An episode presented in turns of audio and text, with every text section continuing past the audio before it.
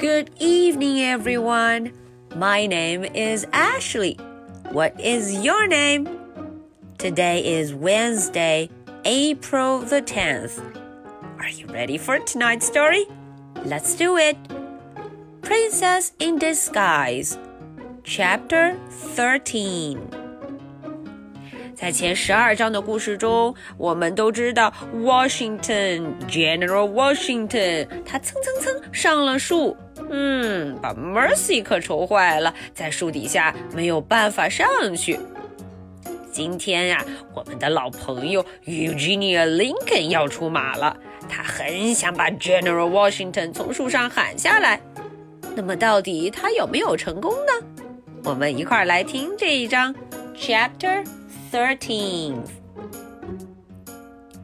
Well, said Stella, I guess the parade is over.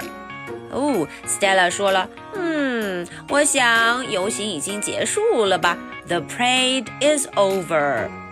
Nothing is over. Eugenia Lincoln shouted. 哦，Eugenia Lincoln 很生气，她说啊，还没完呢，什么都还没完。she stared up into the branches of the tree. 呼，看看他举起拳头，恶狠狠地盯着树干。General Washington, come down here immediately. 哦，Eugenia 非常生气，她挥舞着拳头，要 General Washington 赶紧下来。Come down, come down. Meow, said General Washington. General Washington 喵这样叫了一声。General Washington said Eugenia, I will not take no for an answer. 嗯，Eugenia 生气的很，她说：“我不接受，你要是不下来，我可不同意。”喵，said General Washington. 哦，General Washington 又叫了一声。Cats don't usually do what you ask them to do, says Stella. 嗯，Stella 好像说的没错。她说呀，猫才不会听你的指令做事呢。Nonsense, said Eugenia. 哼，Eugenia 居然说胡说八道，nonsense. General Washington always obeys orders. 哈，他觉得呀，General Washington 很听话，obey orders，obey orders，总是会遵守命令。 I think that cat is stuck，said Frank。Frank 出主意了，他说：“哎，这个猫会不会卡住了？The cat is stuck，卡住了，stuck。Nonsense。General Washington is far too intelligent to get stuck.